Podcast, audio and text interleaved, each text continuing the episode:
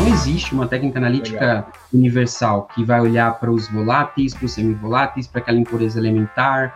Não existe, né? Infelizmente não existe. Então a gente precisa tentar é, criar né, uma estratégia para rastrear todas as possibilidades, ou pelo menos uma grande parcela delas. Nós temos um elefante na sala e não tem ninguém falando sobre isso. Bom, agora não mais. Nós trouxemos aqui um profissional que traz a abordagem sobre extraíveis e lixiviáveis do aspecto da indústria farmacêutica e também dos dispositivos médicos. Ficou curioso o que significa isso ou como esses assuntos estão intimamente relacionados? Então se liga só, tá começando mais um episódio do nosso ChromaCast. Esse ChromaCast é um oferecimento da Matrix LCMS e Apex Science.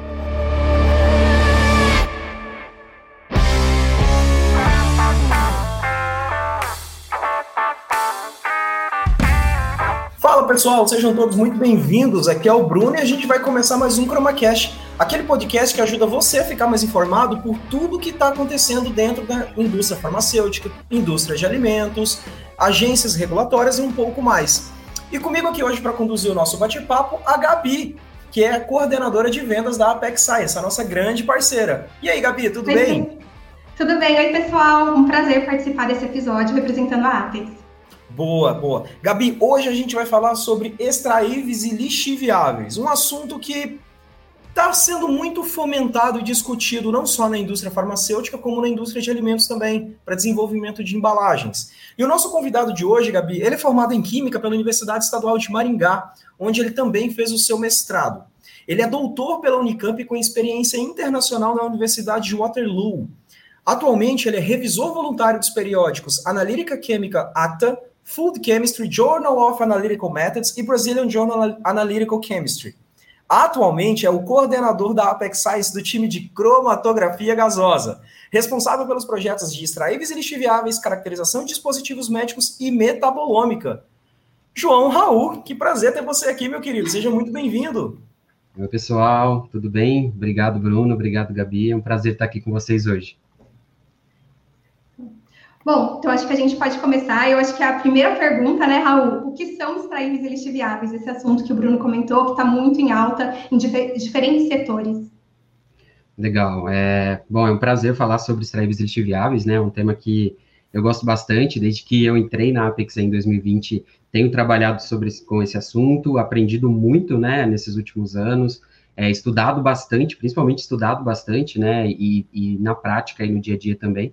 E, bom, essa pergunta, ela é, é bem ampla, né, é muito difícil falar em extraíveis lixiviáveis, e para isso a gente precisa trazer para o contexto do, do mundo que a gente mais trabalha aqui, né? Que é o mundo farma, né? Então, o mundo de, da, das embalagens em geral, né? Quando a gente pensa no contexto de lixiviáveis, às vezes pode ir lá para o meio, a questão do meio ambiente, a gente pode ver isso na indústria, é, na indústria, na própria indústria em geral, né? Esse contexto de lixiviação. E aqui, trazendo para o meio farma, né? Quando a gente pensa em extraíveis, a gente está pensando naquelas substâncias que podem, que são provenientes das nossas embalagens, não só das embalagens, mas dos componentes do processo como um todo, do processo produtivo, né? Quando, quando a gente traz aí para o nosso mundo, a gente pode estar pensando na própria embalagem primária, na embalagem secundária, terciária e por, por aí vai, né? Quando a gente pensa em extraíveis e lixiviáveis, e também dos componentes do processo, né? O single use, multi-use, que são utilizados aí no processo de manufatura dos medicamentos, dos alimentos em geral.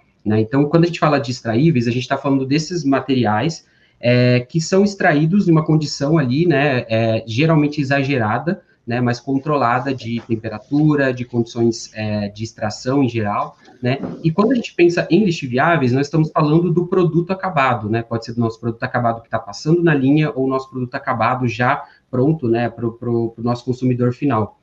E os lixiviáveis são os componentes, né, que migraram ali para o meu medicamento, ou para o meu IFA, enfim, ou para o meu alimento, né, que passou, de certa forma, dessa embalagem ou desse componente do processo para o meu produto final, para o meu produto acabado, né? Então, é, em linhas bem gerais, né, é, porque dá para a gente aprofundar muito mais, mas em linhas bem gerais, acho que a gente vai tentar aprofundar um pouquinho aqui hoje, mas seria isso, né? As, os extraíveis são as, essas as substâncias que saem dessas embalagens e os lixiviáveis são aquelas que realmente migram da nossa embalagem para o produto acabado.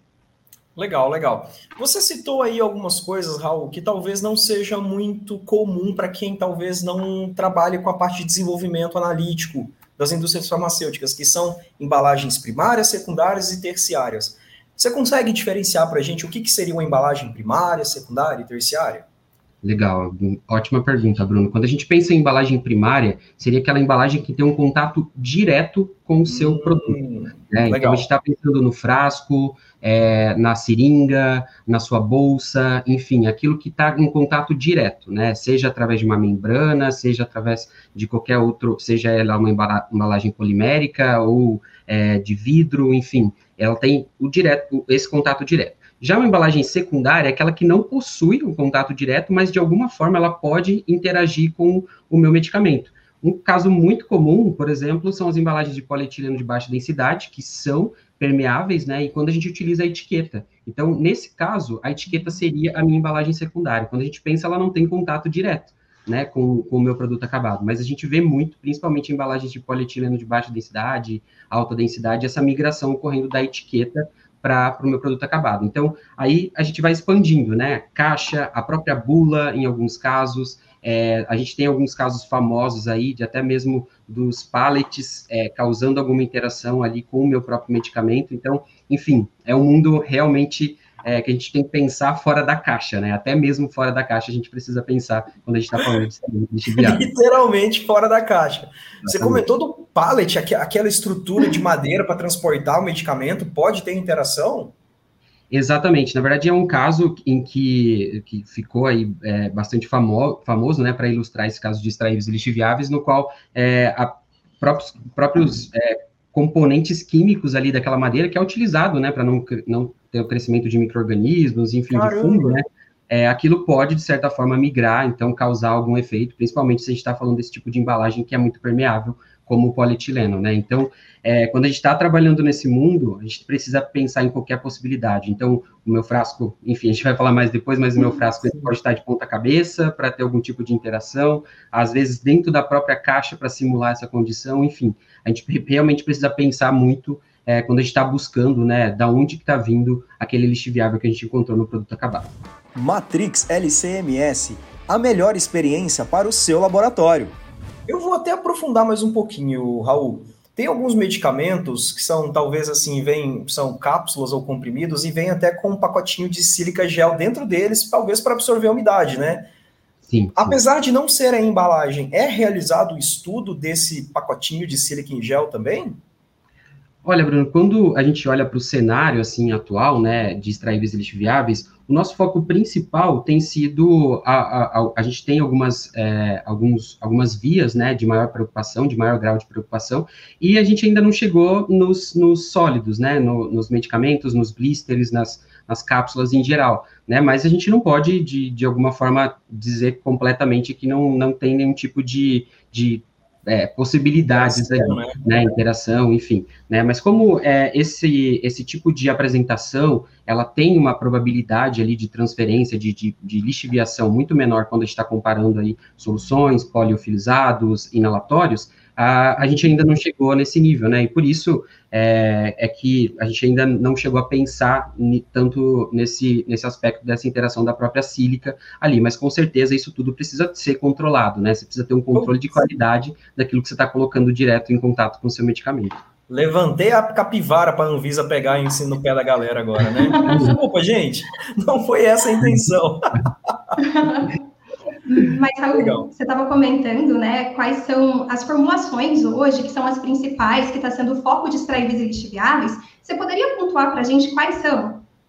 Claro, claro. É, bom, quando a gente pensa é, em grau aí de, de preocupação, né, para a via de, de, possíveis extraíveis e lixiviáveis, é, a principal seria a inalatória, né, que tem aí um, uma via de contato direto com o pulmão, enfim, então você precisa, é, tem um, existe um grau de preocupação maior, né, e em geral também porque são, podem ser medicamentos de uso contínuo, então nós aí que temos doenças respiratórias, eu que, que sofro bastante com isso, uso muito, né, aquelas bombinhas de, de, de para o nariz, é, para as alergias em geral, é, é preciso, da né? vida, né? Rinite, exatamente, exatamente, exatamente. Então, uso isso aí não sei, eu já perdi aí quanto, quanto tempo, nem quantos anos. Né, então existe né, um, uso de, um uso prolongado para esse tipo de, de, de apresentação também, né, e por isso eles são de maior preocupação. É, em seguida, né, é, eu diria que são os, os, seriam né, os parenterais, né, que também tem uma via de bastante preocupação, que você tem um contato ali é, muito da sua, da sua própria formulação ali sendo injetada né, na corrente sanguínea, então isso também tá, traz aí um alto grau de, de, de preocupação. É, em seguida, é, seriam as soluções oftálmicas, que também tem sido aí é, algum é, alvo em geral. É, esse, todos os injetáveis, né, quando a gente pensa tanto em soluções quanto em polio, poliófilos, né, esses também então, têm sido bastante cobrados, até mesmo quando a gente pensa nesses graus de preocupação, a gente tem que olhar também até mesmo para as embalagens, né, então a gente tem tampas bromobutílicas, que tem uma capacidade ali de, de, de, liberação de compostos bastante alta, então a gente tem que olhar, é claro, né, olhando tanto para a questão toxicológica das vias em que esse medicamento é administrado, mas também para os tipos de, de embalagens que eles é, são acometidos, né? Quando a gente pensa em blister, né, um, um sólido ali, é, é, claro que a gente consegue enxergar que tem uma, uma menor probabilidade ali de transferência, né? Mas se você olhar para a apresentação do blister também, ela também tem ali, né, toda uma proteção para que não haja é, interação do, dos componentes da tinta que é impressa ali para o seu próprio medicamento. Então, enfim, depende muito tanto da via de administração quanto da sua embalagem final.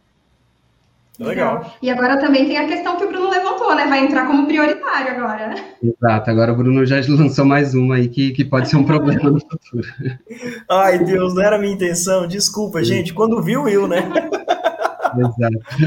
Sem é. problema. Uh, Raul, assim, tem aquela história, né? Se tem uma plaquinha avisando para não pisar na grama, é porque algum infeliz foi ali e pisou na grama. Se tem uma. Assim, tem uma RDC falando de extraíveis lixiviáveis, sim ou não? Não. Ainda não, existem guias.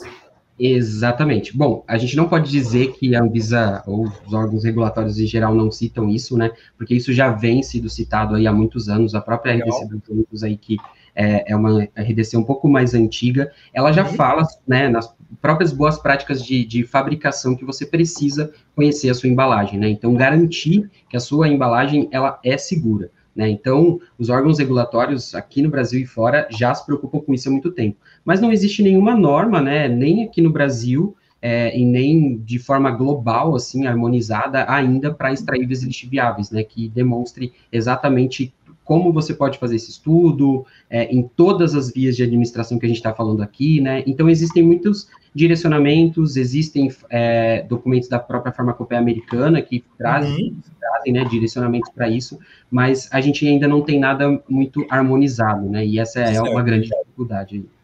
É, então, a minha pergunta é porque, assim, bom, se tem plaquinha para não pisar na grama, é porque algum infeliz já pisou. Se tem um RDC ou uma diretriz falando para fazer isso, é porque talvez já tenham encontrado algum estudo de caso que teve um impacto grande. Tu tem, sabe de algum, algum, algum histórico, alguma, alguma notícia nesse sentido ou ainda não? Bom, eu, assim, quando a gente olha, né, para esse mundo uh, de, de, impurezas farmacêuticas, né, a gente está falando de um cenário, assim, muito amplo, né, dos, dos, produtos de degradação, das impurezas que provém da embalagem, e tudo isso ainda, tudo isso ainda é muito desconhecido, né, para a gente. Uhum. Então, assim, ainda não existem casos aí, né, é, de, de, de, contaminação ou de alto risco que, que, que são relatados, principalmente olhando aqui para o cenário Brasil, né? Mas a gente vê isso muito, e agora que a gente está né, olhando para essas impurezas, a gente vê o quanto isso realmente acontece. Né, o quanto que a minha embalagem ela tem ali sim uma influência na, na, na em, em, possíveis compostos que são encontrados ali na, no meu produto acabado, né? Que antes isso não era nem olhado, então tá abaixo lá do meu limite, não vou olhar para isso, eu não quero saber se isso, né, tem algum grau de, de importância ou não. Mas agora a gente está falando de compostos, em alguns casos de alta toxicidade, né? Claro que a gente vai sempre, a gente enxerga que é, pela própria boa prática de fabricação, você vai tentar uma embalagem que é compatível, né, e tudo mais, mas a gente tem produtos de degradação desses polímeros também, a gente tem, né, interações ali de aditivos com os próprios produtos poliméricos em geral, então, ainda é um, um mundo muito desconhecido, né, que a gente está agora, eu usa dizer que a gente está abrindo os olhos, né, para esse mundo. Até então a gente estava ali com os olhos fechados, né, e agora sim a gente está olhando para isso e encontrando muita coisa, né. Apex Science, soluções de alta qualidade para os seus desafios. Muito legal, Raul. E só complementando até, acho interessante, a gente teve um podcast com o Marcelo, né, que também é coordenador na Apex, no time de Química Orgânica, e ele estava relatando de um caso de uma elucidação de uma impureza, é, seguindo a RDC 53, né, no qual se tem alguma impureza ali formada em estabilidade, tem que fazer a identificação, e ela não era proveniente do IFA interagindo com os recipientes, e sim com a embalagem. Então, a gente tem esses casos, né, do passado, que eu acho que, que, que bate com isso que o Raul estava comentando, que o Bruno questionou, então, a gente já comentou isso também no outro podcast, acho bem interessante. Certo, mas dando seguimento né, nessa questão da, de extraíveis lixiviáveis, Saul, é, eu queria ver com você essa parte de como não tem RDC, você falou de algumas diretrizes, você falou de seguir a farmacopeia, mas tem algum órgão que já tem mais alinhado quais são as diretrizes a ser seguido, o protocolo a ser seguido? Porque eu imagino que para estudar extraíveis lixiviáveis é um universo a ser explorado. Então, como que eu vou seguir esse estudo? Que tipo de preparo de amostra que eu tenho que fazer, já que eu imagino que é uma parte tão importante dentro do estudo? Exato. Antes, até antes de você complementar, Raul, Gabi, obrigado, que pergunta boa, porque assim, meu, não tem uma diretriz. Tem um guia, o pessoal sabe que dá um probleminha, pode ter um composto tóxico ou não, mas preparo de amostra, ou como fazer isso, ou se não tem uma diretriz, o que eu estou fazendo é suficiente para comprovar algo? Assim, boa pergunta, eu quero ouvir, quero ouvir. Comenta para mim, Raul. Vocês estão, vocês estão só me pressionando aí, né? É, gente, acho que, que é até importante, assim, salientar, né? Que como é, é, algo que a gente ainda não tem, né? Uma RDC para isso, a gente não tem um ICH. O ICH, na verdade, está sendo elaborado, né? O ICH é, é específico para extrair resíduos viáveis, ainda tá, está em elaboração. Então, como a gente não tem nada tão, né? É, direcionado, né? É claro que tudo isso vem de muito estudo, né? De, de olhar para o cenário, olhar para as empresas que já estão fazendo isso fora do Brasil. E eu acho que foi assim que a gente foi se desenvolvendo na Apex, né? No cenário de extraídos ilustríveis, com muito estudo e uh, aprimorando isso até hoje. Então, a cada semana a gente tem novas descobertas, novas coisas ali para olhar, novas é, é, talvez é, problemas que a gente nem olhava ali há três anos atrás, quando a gente começou a fazer estudos extraíveis, mas isso vai evoluindo, né, a cada dia. A gente sempre fala, assim, no nosso time, que o nosso protocolo, né, que a gente tem, é, ele não é um protocolo engessado de forma alguma, pelo contrário, a cada novo, novo projeto, a gente tem novas descobertas e fala, poxa, acho que é legal a gente incluir mais esse experimento. Ah, é legal, a gente viu agora uma publicação recente falando sobre é, utilizar o, o, produto acabado né, como um meio extrator. Então, vamos introduzir isso no nosso protocolo também. Então, trazer essas informações é, a, cada, a cada dia, né? Isso, é, o número de informações que vão chegando é, é, é, muito grande. Então, o que a gente tem utilizado, né, desde o início lá, são principalmente os protocolos do, do PQRI, que é o é, Product Quality Research Institute, que é um grupo de trabalho, né, voltado, né, composto aí por diversas empresas é, muito importantes, né, do, do meio farmacêutico principalmente, é, que estavam, né, já desde 2006, 2005 até antes, porque 2006 foi quando saiu esse primeiro protocolo, né, o primeiro draft de protocolo que eles é, apresentaram, né, mas o próprio FDA também, né, já estava, assim, sempre é, olhando para esse mundo de extraíveis e lixiviáveis, né, então, desde então, eles têm, né, esse grupo de trabalho tem se dedicado a estudar sobre isso,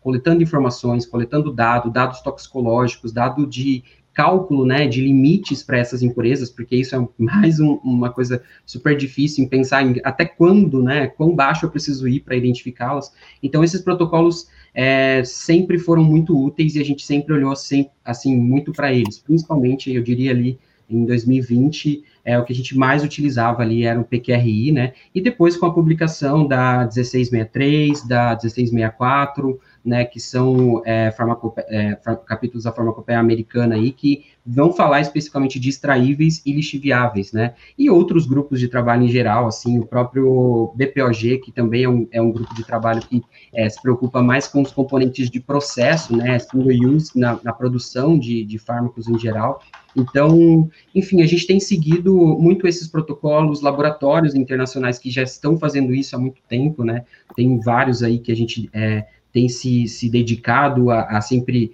é, participar de, de, seminários, enfim, congressos, né? Desde 2020 nós estamos participando anualmente também do Extractions Leachables é, USA, que é um, o maior congresso, né, de extraíveis lixiviáveis do mundo, onde é, tem gente do mundo todo ali é, procurando estudar realmente sobre isso, né, de, de olhar para os desafios, para a embalagem primária, secundária, agora componentes do processo. Nesse último ano se falou muito sobre dispositivos médicos em geral também. Então, assim, é, eu acho que não existe, né, um protocolo exato de como se fazer, né? Você precisa conhecer a sua embalagem, conhecer o seu produto, e é isso que a gente tem sempre tentar buscar aí nos nossos projetos, né? Conhecer que tipo de embalagem é essa, que tipo de medicamento vai ali, né? Então, tentar enxergar para em todo esse cenário. Então, ah, eu tenho uma formulação 100% aquosa.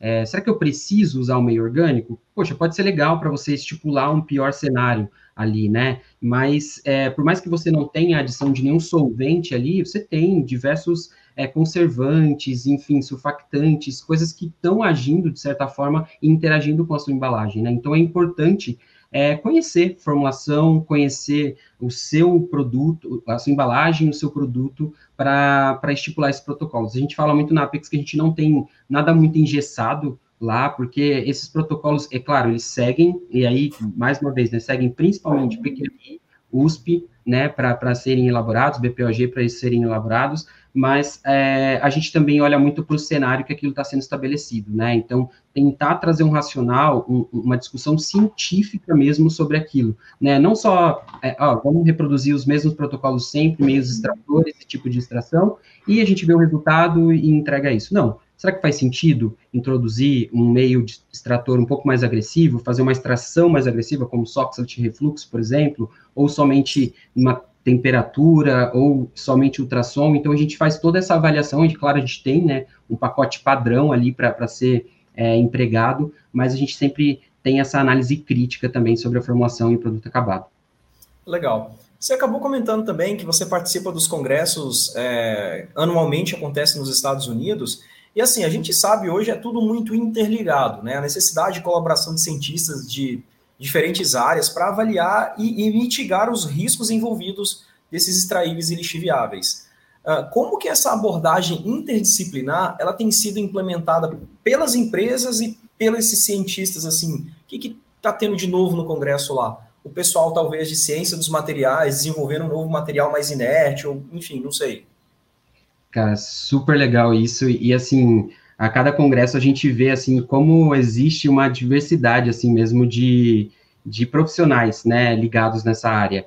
É, é claro que a, a, quando a gente olha para o meio farmacêutico, a gente está falando de uma indústria principalmente ali de químicos e farmacêuticos em geral, né? Mas quando a gente fala de embalagem, a gente está realmente falando de engenheiros de embalagem, de, de processo, é, é, pessoas ali da área de química mais voltadas para físico-química, que conhece ali estrutura, estruturação desse produto, componentes, como que ele é formado, né, enfim. Então, assim, a gente vê engenheiros, pessoal, pessoal mais voltado para química de materiais, Legal. pessoal da química analítica ali, pessoal da toxicologia e farmacêuticos uhum. ali brigando entre, né, é, ah, eu preciso alcançar esse limite analiticamente falando, ah, mas o toxicologista fala, não, você tem que ir além, você tem que ir mais baixo. Poxa, mas analiticamente falando, não consigo, não dá, né?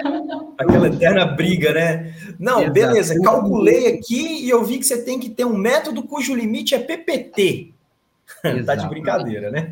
é, exatamente. Então, é muito interessante, cara, e tem sido muito legal, assim, porque você vê a interação realmente de todos esses profissionais, né? Todos eles precisam conversar, né? O, o, o, engenheiro lá que, que, que é, planeja aquela embalagem, aquele dispositivo médico, ele precisa pensar na caracterização química desse, dessa, desse material, né? E como que isso vai interagir com, com os possíveis medicamentos que, que vão ser ali. Se a gente olha para uma embalagem, ela não é feita para um único produto, né? Ela tem centenas, milhares ali de produtos naquela embalagem. Então, ela precisa é, realmente englobar tudo isso, né? Então a gente precisa Sim. ter essa conversa. Esse ano foi muito interessante isso, porque a gente via assim nas próprias discussões, assim, até intrigas entre esse tipo de profissionais, né? Toxicologistas, químicos ali, então, cara, não dá, né? Como que a gente faz para chegar nisso? A gente está indo, a gente está estudando, cara, é um, fenômenos físico-químicos de, de, de, migração, sabe? A gente já está assim. É, é, claro que a, a, aqui no Brasil, né, no cenário Brasil, a gente ainda está se desenvolvendo nisso, é, procurando estudar cada vez mais, né? Mas principalmente nos Estados Unidos, que a gente vê isso já muito mais avançado, eles já estão num nível de preocupação muito além, eles estão desenvolvendo modelos cinéticos de, de, de transferência de massa, sabe? De embalagem para produto, para tentar trazer isso para os engenheiros, para que eles minimizem isso. Então, assim, é, é um mundo que eu me encanto, assim, eu me empolgo muito porque eu sou apaixonado por isso, né, e por toda essa interdisciplinariedade que existe no mundo de extraíveis e lixiviáveis. Muito bom.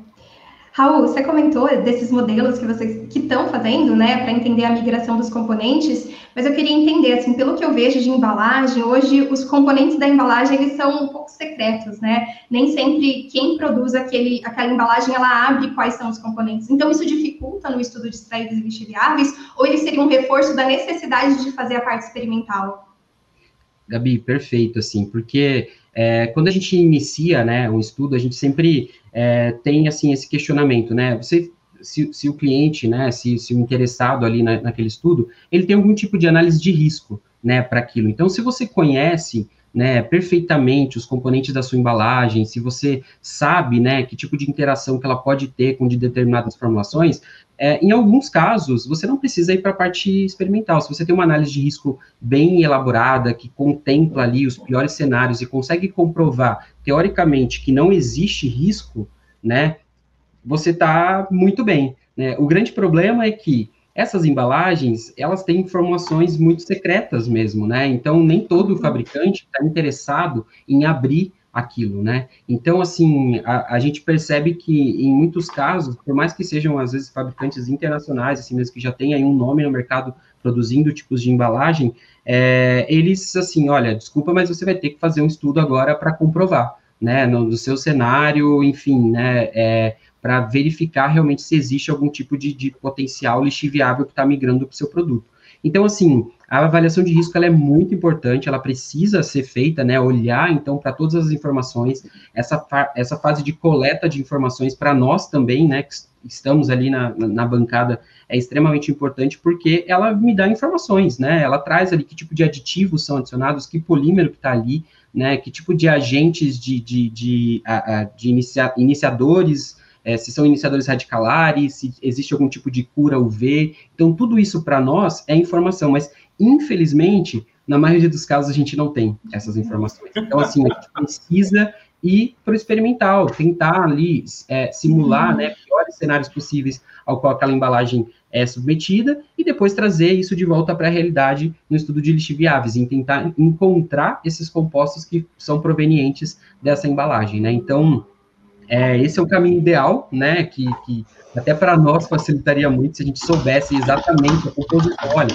essa embalagem é composta por isso, isso, isso, isso, aquilo, né? Uhum. Beleza, para nós aqui a gente já sabe o que procurar, a gente já tem um método ali target praticamente, né? Mas não é a realidade. Quando a gente olha para 95% dos projetos que a gente tem recebido, é, falta informações, e aí, para garantir a segurança do seu produto, a gente acaba levando isso para o meio prático, né? Mas é, é, é, inegável assim, a importância dessa avaliação inicial, essa avaliação de risco. Sim. Certo. E, assim, é, por causa dos estudos que você já conduziu, já teve algum caso em que você falou para o teu cliente assim, olha, meu querido, eu até entendo a sua necessidade de querer usar esse tipo de embalagem, mas olha, sem chance, não vai rolar por causa disso, disso, disso, disso, disso. Você já conseguiu fazer com que ele mudasse o, a embalagem do produto dele, algo do tipo? Ou não chegou nesse olha, ponto? Olha, Bruno, assim, a gente já viu muitos casos assim de embalagens muito críticas aqui, né, em que realmente a, a nossa vontade é, é, é, falar, olha, se você trocar o fornecedor ali, talvez ajude ainda mais, mas... É, o fornecedor não, é... não necessariamente o material, né? Exato, não necessariamente o material, porque, assim, um polietileno de baixa densidade ele pode ser de ótima qualidade, um, uma embalagem final de ótima qualidade, mas também de péssima qualidade, né? A gente sabe que existe, é, é, existem essas diferenças, né? Então, assim, o nosso papel é, é demonstrar, né, o, o, cenário real, o que está realmente acontecendo ali, né? É, a gente nunca é, sugeriu ali a troca da embalagem, né? Eu acho que essa é uma decisão que eles precisam tomar ao avaliar um relatório de extraíveis e ver ali, né, depois se aquilo migrou ou não para o nosso produto.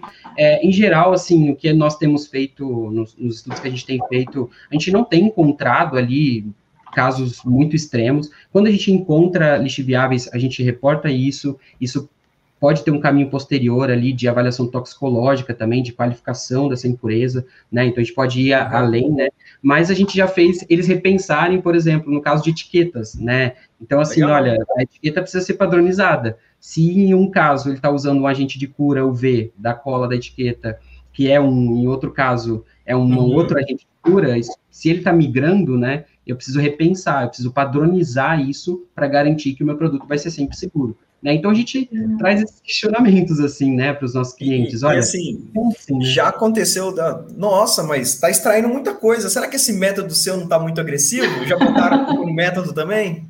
Muito, muito, né? Muito, é, não a gente, é meu produto, né? É sempre um método. É, a gente sempre acho que acho que esse sempre foi uma característica nossa assim desde o início no, na introdução assim desses é, projetos de extraíveis lixiviáveis, a gente sempre pecou pelo excesso mesmo, assim, em, em, trazer, né, é, claro, sempre para a realidade, eu sempre é, falei isso com a própria Gabi, né, quando a gente apresenta os nossos, as nossas propostas comerciais, né, é, a gente traz isso para a realidade, claro, olhando para o nosso produto, para a embalagem, mas a gente precisa também ter segurança, nisso, né? Então, quando a gente é, realiza um estudo de extraíveis, o que eu estou interessado é realmente estressar aquela embalagem ao extremo, né? Em provar todos os tipos de compostos que são provenientes daquelas embalagens. Extrair, se existe um aditivo ali, a gente quer realmente extrair ele. Né? Então, a gente acaba assustando muitas vezes quando a gente às vezes faz é, algumas reuniões de acompanhamento, né?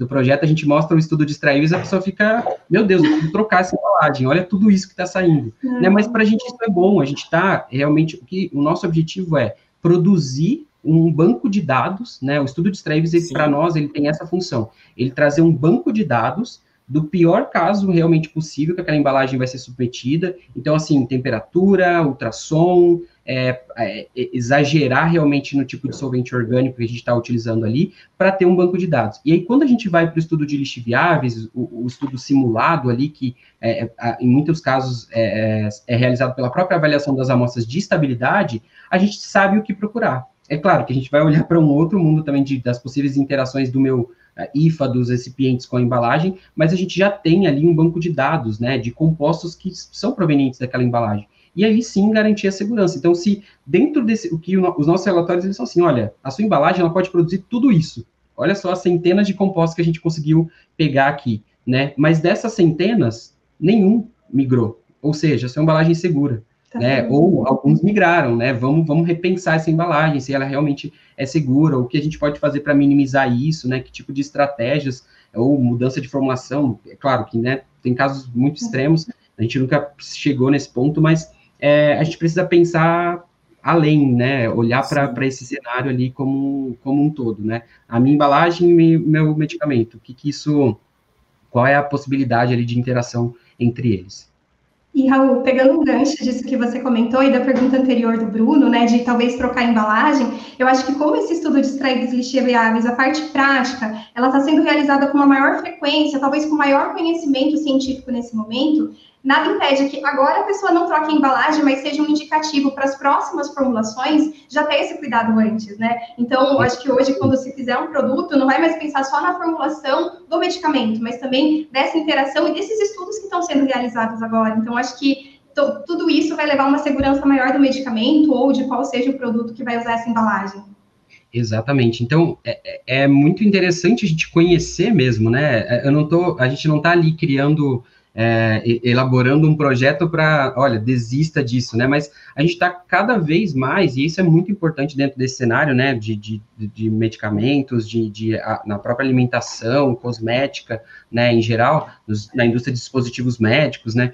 É, porque eu estou conhecendo mais a fundo agora a, a minha embalagem, o meu produto, o meu dispositivo. Né, eu quero conhecer mais ele para saber se eu tenho realmente segurança, né? Existem, a gente já teve alguns casos de troca, por exemplo, de embalagem é, de bisnaga de alumínio para bisnaga de laminado, então que contém uma parte de polimérica, alumínio, poli, polímero uhum. ali, né? Que com um objetivo, não sei, os, os objetivos são os mais diversos possíveis, talvez talvez redução de custo, impacto ambiental ou não, enfim, né, é, disponibilidade de recursos, né, então a gente tem aí os diversos casos possíveis. Mas quando a gente faz essa troca, será que tem um impacto eu trocar de uma bisnaga 100% alumínio por um laminado, que tem uma parte polimérica? Pode ser que não, e legal não ter, né, mas pode ser que tenha, tem uma migração ali de alguns compostos, mas qual o, o impacto que isso vai ter, né, na minha formulação? Será que isso, essa impureza, ela, ela vai ser crescente? Será que é, se for uma bisnaga de maior qualidade, eu minimizo essa quantidade de, de lixiviáveis, né? Então, assim, podem acontecer, e, em muitos casos vão, vão acontecer, né, de, de, de lixiviarem coisas nas mais possíveis embalagens, nas, nos grandes fabricantes e nos menores, né, então eles estão, né, é, eles não sabem todos os produtos que vão ali dentro, então, assim, isso pode acontecer, mas a gente precisa estudar, a gente precisa ir a fundo e tentar entender esse mundo, né, e, e poder trazer segurança, né, a gente sempre diz que o nosso objetivo ali com o estudo de extraíveis viáveis mais, é mais um componente ali da pecinha que, que fecha, né, talvez, e claro, vão vir outras, mas que contribui para a segurança do seu produto, seja ele o seu embalagem, o seu produto acabado, o seu dispositivo médico, enfim, ela vem ali para contribuir mesmo para a segurança né, do, de quem está consumindo isso Sim. lá no final. E, e, você falou um ponto legal aí, que é a questão das amostras. Nesse caso, por exemplo, são enviadas amostras que já passaram por um estudo de estabilidade, seja acelerado ou prolongado, ou são amostras recém-fabricadas? Ou isso tem diferença para você? Tem super diferença. Na verdade, é aí que, que o estudo de lixiviáveis ele se encontra, né? Na avaliação dessas amostras e em comparação principalmente com brancos, né? Então, uma grande dificuldade para a gente em extraíveis lixiviáveis também é a definição, né? É, é, o processo de definição desses brancos que a gente tem ao longo desse processo, né? Então, é, por exemplo, se você quer estudar um componente de, do processo, né, que vai passar lá por um filtro ou uma mangueira, né, você, o seu branco, ele não pode passar por esse, por esse componente, né, para garantir que você não, não tem nenhum contato entre eles. A gente está falando de embalagem final ali, do seu produto acabado, é, os brancos são os, os, pilotos de bancada que a gente constrói ali e que não entram em contato com a minha embalagem, né. Já as amostras reais, em geral, elas podem ser produzidas, e a gente produz isso lá na Apex também, então a gente pede lá um, um, uma quantidade aí desse branco, e nós, né, em alguns casos a gente até chega a formular, em outros casos a gente já pede aquilo pronto,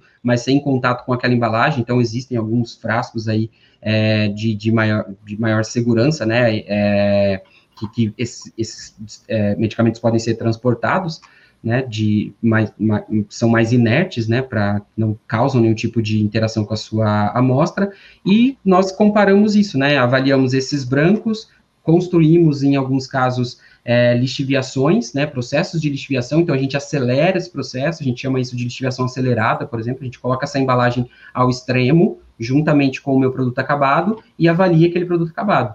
E as minhas amostras. Um deixa, deixa eu interromper. O que, que, seria um processo de lixiviação avançada?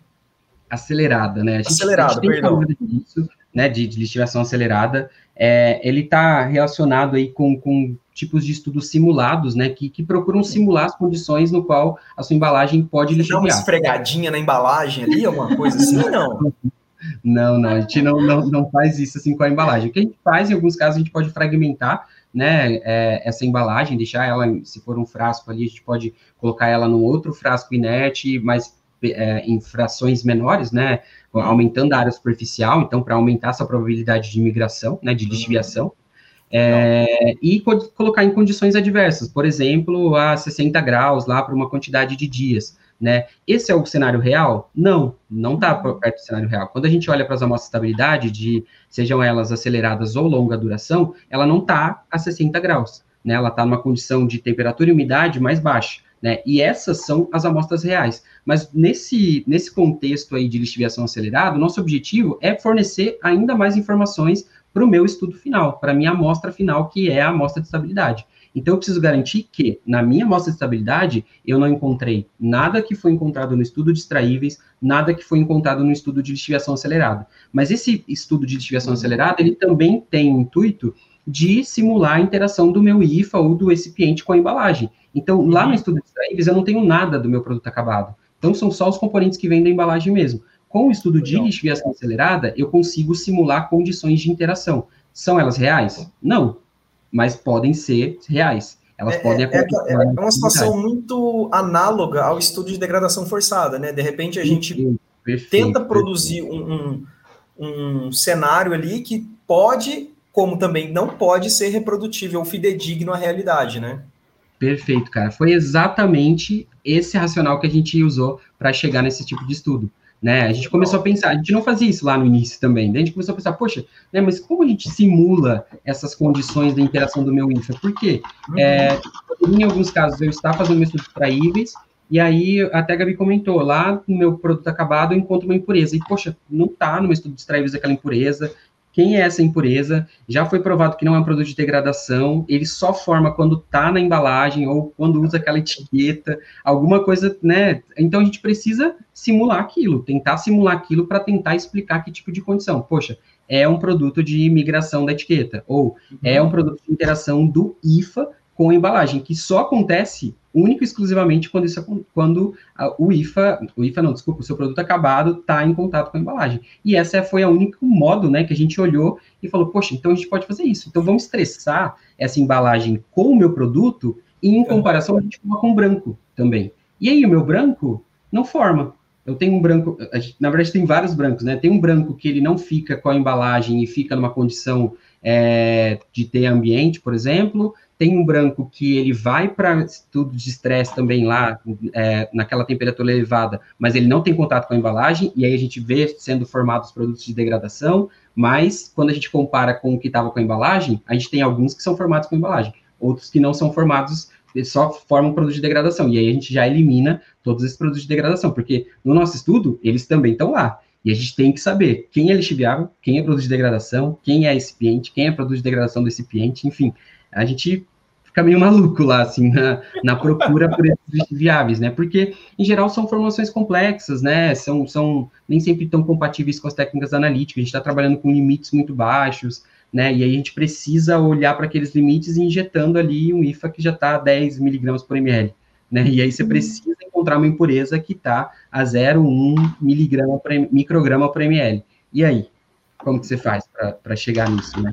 A gente precisa desenvolver estratégias para conseguir, né, de preparo de amostra, de analíticas, é, testes, diferentes testes que a gente vai criando assim ao longo do processo, né, incrementando no nosso protocolo para conseguir chegar aí nessa informação e garantir. Quando a gente diz, né, olha, não encontramos lixiviáveis, né, a gente conseguir ter certeza, né, quando um, um pesquisador escreve lá que, olha, nessa embalagem, nesse produto, nenhum lixiviável foi encontrado, é uma afirmação muito séria, né, então a gente precisa realmente ter material é, experimental, científico, embasamento teórico ali para conseguir fazer essa afirmação, né? Não é simplesmente uma leitura do cromatograma, integrar tudo ali que dá, ah, deu, não deu, olha, não tem nada. Não. É um trabalho, cara, de alguns meses, em alguns casos, assim, para é. chegar a uma conclusão como essa.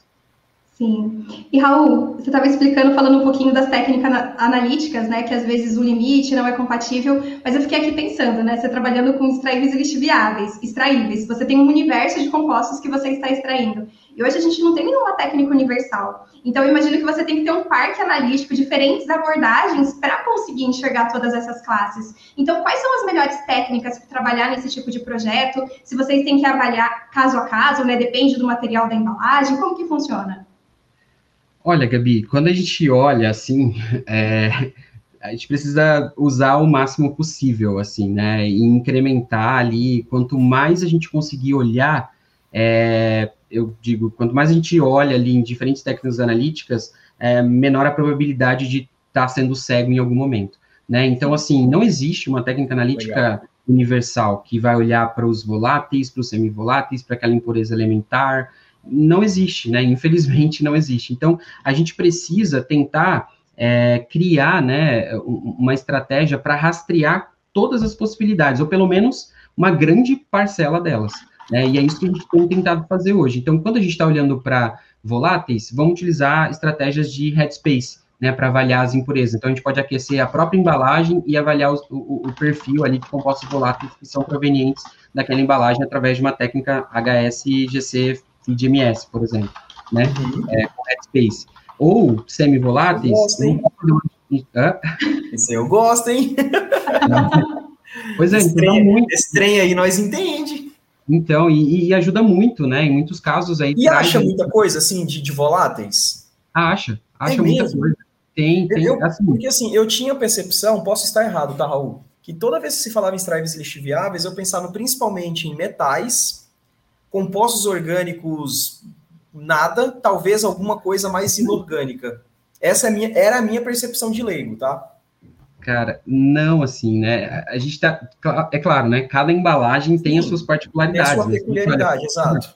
olhar para um vidro, por exemplo, um frasco ampola, é claro que a probabilidade ali de orgânicos é baixíssima, né? Mas a gente já encontrou impurezas de processo ali. Né, na, na, fabricação desse vidro, ele passa por diversas lavagens ácidas, enfim, para chegar naquela condição inerte, estéreo, ele vai passar por vários tratamentos químicos e alguns deles, algum deles, né, pode existir ali alguma impureza, né? Então, é, eu posso ficar completo, eu preciso, né, focar tanto nos inorgânicos no vidro? Não, mas eu não posso ficar cego com relação a isso. Eu não posso eliminar totalmente a probabilidade de acontecer, porque podem ocorrer ali impurezas de processo, né? Então, é, borrachas alobutílicas, né, em geral, número de voláteis altíssimo. É, é onde a gente consegue o maior número de informações, porque essem borrachas elas possuem um grande número de compostos voláteis ali que saem mesmo, né? Da própria degradação uhum. dela ou de impurezas, enfim, solventes que são utilizados no processo de, de vulcanização dessa borracha, enfim, todo o processo de tratamento químico que ela passa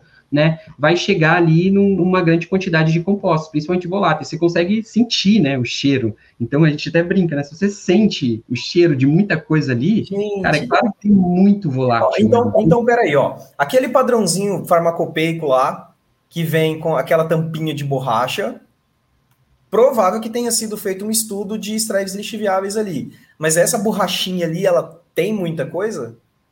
Cara, tem muita Sabe aquela coisa. tampinha de borracha? Sim, sim, sim, uhum. exatamente. A gente estuda, em, em, alguns casos, até aquele selo flip que vai em cima. Aquele ah, selo, aquele ele é de alumínio, metálico, mas alguns também tem uma parte polimérica ali, de algum de PVC, ah, enfim, legal. de PET. Então, a gente tem muitos estudos, vários casos que a gente estuda ele também, né? Porque aquilo pode, de alguma forma, também, né? Claro, a gente está pensando em cenários mais é, é, não tão realistas, né? Mas uhum. é, um componente do, da sua embalagem. É, não tem contato direto? Não, Sim. mas é uma embalagem secundária ali que está é. tendo um, um, contato com a sua borracha. E assim, de todas as suas técnicas que você já utilizou, teve alguma que você falou assim, ah, vou fazer, mas por descarrego de consciência, não espero extrair nada daqui não. E de repente foi a técnica que salvou a tua vida, resolveu o teu problema?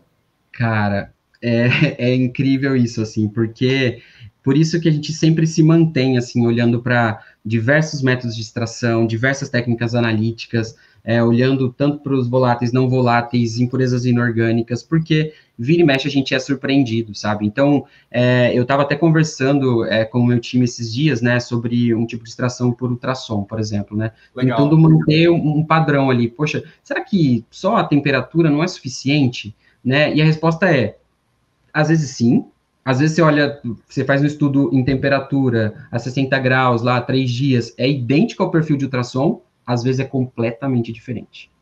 Entendeu? Então, assim, não tem como eu eliminar, ah, então não vou fazer mais isso. É claro, a gente né, tenta trazer ele mais próximo da realidade, mas olha, não vou mais fazer Soxlet em nenhuma esfera, porque não faz sentido. Cara, várias vezes o Soxlet salvou a gente, porque tinha uma impureza ali muito baixinha, que a gente conseguiu pegar, porque é um tipo de extração hum, mais exaustiva, né, em comparação com as outras técnicas que a gente utiliza, como ultrassom, temperaturas mais brandas, né, então você tem ali um, um fluxo maior de, de, de, extração sendo acontecida, a transferência de massa é maior, e aí você consegue pegar impurezas que estão muito pequenas, mas que não são é, é impossíveis de migrar para o seu produto, né? E aí, quando a gente olhava lá para o produto acabado, poxa, não encontrei ela no ultrassom, mas no Soxlet, que é uma extração tão exaustiva que agressiva, né? coisas, agressiva que traz muitas coisas fora da realidade, mas ali conseguiu extrair essa impureza. Só que né? então, todo mundo, ó, odeia fazer, né? Odeia fazer, odeia todo mundo. Né? Nossa, cara, né? que extração. Assim, beleza, analiticamente falando, ela resolve muitos problemas, mas meu, que trem Exato. enjoado de fazer, né? Mas não tem fugir, né? Vidrarias ali que quebram facilmente. Então, assim. No século XXI, aí levando gente para a Lua e, e tá lá o bendito Sox resolvendo o nosso tá, problema, né? Tá resolvendo vários problemas. Eu sou analítico aí, raiz, né? Então, eu gosto Sim. de técnicas de extração, enfim, né? Isso também não veio da nossa cabeça, né? Isso tudo tá também, né, nas diretrizes, lá no PQRI, né? Que, que né? No começo definiu alguns solventes que você devia estudar, depois, olha, para tal classe né, de embalagens a gente pode usar só um solvente mais orgânico, enfim, né, então a gente foi coletando todas essas informações aí ao longo, né, do processo aí para tentar estipular um protocolo, né, mais é, completo, né, para trazer Sim. realmente um grande número de informações, né? Então, quando a gente olha para todas essas técnicas, a gente precisa de extratos ali. É claro que alguns extratos são mais compatíveis. Poxa, o SOX eu te faço com, sei lá, posso fazer com Hexano, né? Uhum. É claro que Hexano é mais compatível quando a gente pensa com GC, né, do que para fazer análise elementar. Vai dar muito trabalho para você isso. Mas, poxa, eu estou avaliando esse extrato lá no GC, outro extrato aquoso está indo para análise elementar, para o ICPMS, outro aquoso está indo para o LCMS, né, fazendo identificação ali nas mais diversas plataformas. Então, é, tudo isso, né, o, o objetivo, a gente chama até de métodos de rastreio, para tentar mapear a maior quantidade possível. Claro, pode estar coisa que está passando para a gente, a gente sabe que a gente não está caracterizando 100% do que está ali, do que Mas está cercando ao máximo as possibilidades que tem, né? Exatamente. Tipo, utilizando, né, das técnicas analíticas para tentar cercar mesmo todas as possibilidades ali de, de impurezas que são provenientes dessa embalagem. Legal. E, e, assim, Raul, você tinha comentado aí sobre a questão de dispositivos médicos. Como é que está uhum. esse cenário de extraíveis e lixiviáveis para dispositivos médicos? Ou, melhor, Primeiro, explica para a gente o que é um dispositivo médico e depois essa questão desse cenário de extraíveis e lixiviáveis. Legal. Bruno, dispositivo médico, cara, é, é, é, até difícil de definir, porque eu tenho aprendido, assim, Dá uns vários... aí, ó, isso é um dispositivo médico. Sim, sim. É, assim, os mais diversos, assim, que a gente imaginar, assim, tudo que está ligado, né, a procedimentos médicos em geral, procedimentos é, implantáveis, é, luvas, seringas, é, desfibriladores, respiradores, tudo Caramba. isso são dispositivos médicos. Né? Então, é, um pino implantável de titânio é um dispositivo médico. Uh, um polímero. Como é que você vai fazer uma extração de titânio, cara? Cara, pois é. Você vai pois é. derreter esse negócio?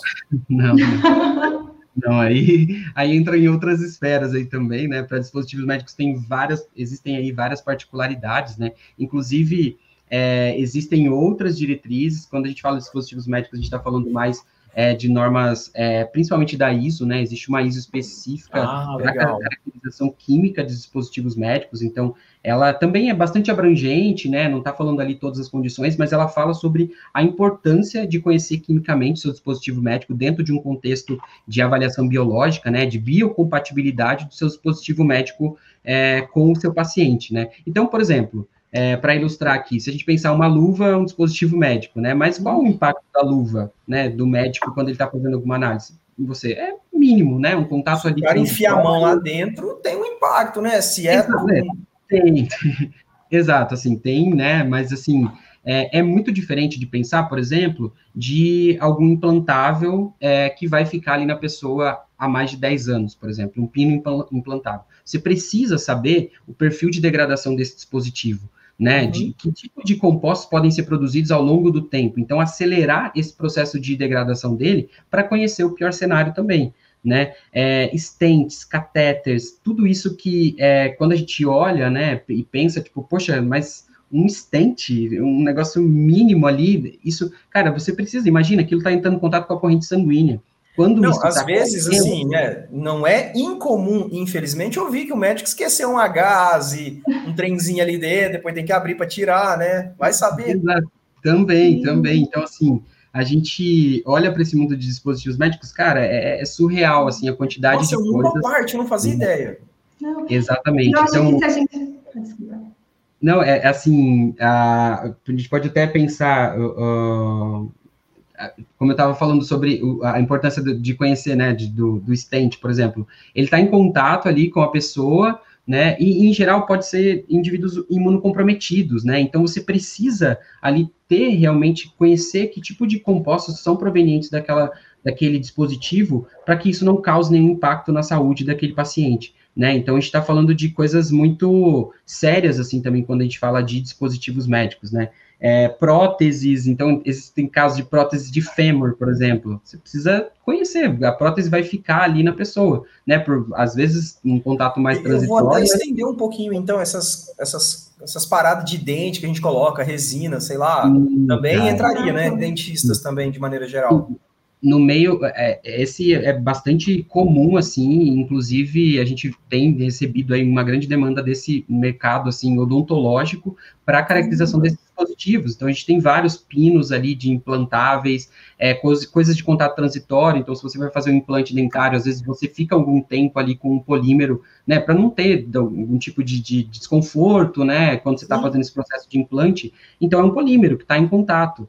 Né? Então a gente tem enxertos ósseos, cara, passa tanta coisa assim que a gente poderia ficar alguns dias aqui. Não, só é, é, um episódio à parte. É um, acho que seria um episódio à parte, assim mesmo, falar de dispositivos médicos, porque é, e uma pergunta muito interessante que você fez, como que tá isso, né, no cenário, é, o que a gente tem visto, assim, é uma movimentação da indústria de dispositivos médicos também em conhecer esse, esse esse monstro aí de extraíveis e lixiviáveis, né? Esse ano a gente fez um evento também lá em, em São Paulo, é, que foi o Medical Day, para tentar é, mostrar aí com outros parceiros nossos também todo esse processo de avaliação biológica, de biocompatibilidade, né, dos seus dispositivos médicos, e mostrar que a caracterização química, ela tá para ajudar, né, e não para mostrar, olha, tudo isso que vem do seu dispositivo médico. Não, mas mostrar, olha, tudo isso vem do seu dispositivo médico, né? Vamos estudar. Você quer correr o risco?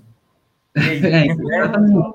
É, você quer correr o risco? Que tipo de testes, né, de avaliação é, toxicológicas, ensaios in vitro, in vivo, é, podem ser, né, mais direcionados, avaliação de impurezas mutagênicas, enfim, tudo isso a caracterização química vem para beneficiar, né? E aí, olhando para o cenário Brasil, a gente ainda está começando isso, né? Como foi lá atrás, até brinco assim, lá na Apex, né? Em dispositivo médico, pessoal, pessoal, a gente ainda está fazendo um processo ali de, de educação científica mesmo da importância desse, desse tema, né? Mas quando a gente olha para os Estados Unidos, a, a, o nosso time é, participou lá da, da, conferência e a gente vê que, assim, cara, eles já estão, assim, também já se preocupando com esse fenômeno de migração do dispositivo médico implantável, né? Então, eles já estão muito à frente da gente, assim.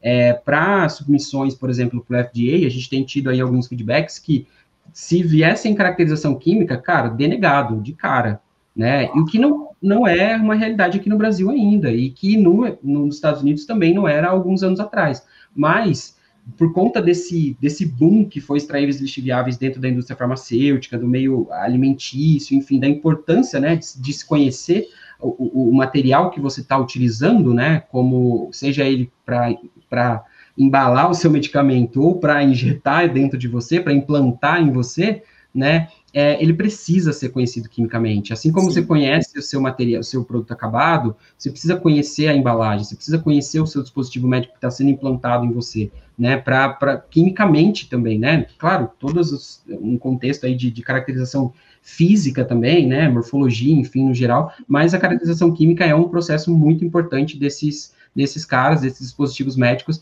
e a gente ainda no Brasil estamos caminhando, né, e acreditando aí que isso também vai se tornar uma realidade aí no, num futuro não tão longínquo, de que a gente também vai ter que mostrar quimicamente o perfil, principalmente desses dispositivos médicos é, mais críticos, né, principalmente implantes, né, quando a gente está falando de implantes, é um cenário realmente preocupante, enfim, que a gente precisa, é, se está implantando ali, ah, desenvolver um novo dispositivo médico, nas próprias universidades a gente vê isso, né, é, várias coisas, é, dispositivos ali sendo desenvolvidos para melhorar mesmo, implantes ósseos, é, regeneração óssea, então tudo isso super legal e muito importante, mas você precisa conhecer quimicamente, né, não adianta aquilo só é, trazer alguma função Sim. se ele vai produzir uma grande quantidade de ali é tão alto quanto o benefício trazido, né? Exatamente. Exato.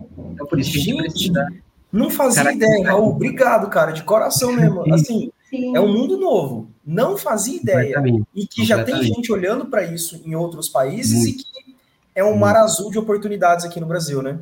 Sim, é muito legal, assim, a gente tem também, assim como extrair para a indústria farmacêutica, a gente tem se debruçado muito nisso, em estudar, né, em aprender cada vez mais, porque é um mundo, por mais que seja uma área correlata, né, a gente também está olhando para esses produtos ali, de, de, de, de enfim, é, embalagens poliméricas em geral, mas é um mundo novo para a gente também, a gente está conhecendo tudo isso, entendendo, né, principalmente a seriedade desse cenário e tentando, né, trazer um pouco de informação aí para essa, essa indústria, né, para os os fabricantes de dispositivo médico, quanto que a caracterização química vai agregar ali no estudo e, e trazer muita informação também. Certo. E Raul, você comentando, o Bruno brincou, né? Não conhecia esse cenário, mas agora que a gente passa a conhecer, a gente vê o quanto é óbvio, o quanto é necessário fazer essa caracterização, né? Uhum. A gente está aqui falando da embalagem do medicamento, mas nunca pensando em algum implante que vai ficar dentro do corpo humano de fazer essa caracterização. E eu acho que esse é o passo, pensando o quanto de pessoas que têm rejeição a uma prótese, a uma cirurgia. Então, uma caracterização química, ela pode trazer essa informação, essa qualidade de vida, né? Pensando em qual que é o material adequado. Então, é muito legal conhecer esse cenário. É bom saber que a indústria está evoluindo, né? E sempre uhum. isso buscando o bem-estar do paciente final.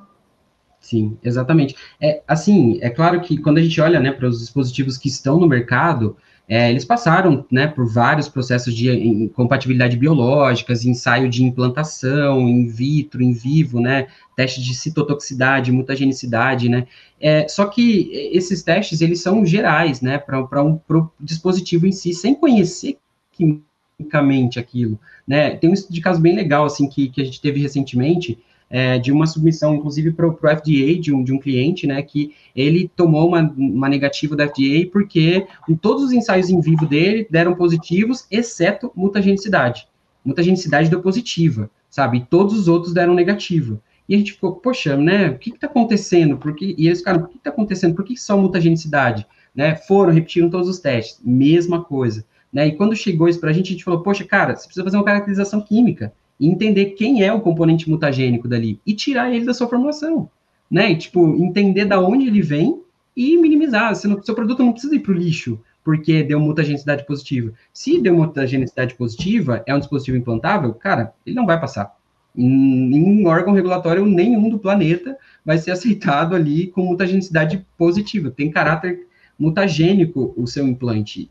Não, não tem condições dele ficar né, no corpo humano. Então, assim, eu vou jogar isso fora? Não, eu vou entender mais quimicamente. Poxa, se um ensaio deu ali positivo, por que que deu positivo? Então vamos caracterizar quimicamente, conhecer essas impurezas, saber quem são elas e aí dizer, olha, é isso, é daquele aditivo que adicionei que gerou lá um benzeno, alguma coisa no final e aí aquilo tá me matando na no, no mutagênico, né? Enfim, é muito baixo, então os outros testes passaram, mas para mutagênico, mutagenicidade não passou. Então, enfim, é, é, é, o que eu estou tentando mostrar, assim, o quão importante mesmo a uhum. gente entender, né, dessa caracterização química e, e, e, trazer mais informações, não é, como eu já disse, né, não é para piorar o cenário, é para melhorar, para facilitar Sim. esse procedimento, né, para facilitar a aprovação e trazer mais benefícios e qualidade para quem vai usufruir desse dispositivo, né?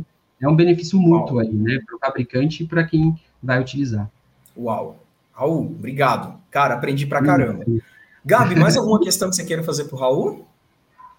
Bom, Bruno, acho que só para encerrar, né? Eu acho que a gente já discutiu bastante coisa, mas entender, né, nesse cenário que ainda a gente não tem uma, uma legislação oficial, o que, que você espera do, dos órgãos regulatórios daqui para frente, tanto no cenário de extraídos e lixiviáveis, quanto no, no, cenário de dispositivos médicos, né? Eu acho que pelo que a gente conversou hoje, a gente vê que o cenário é sempre a preocupação com o consumidor final, com o produto final. Mas eu queria ver qual que é a sua expectativa.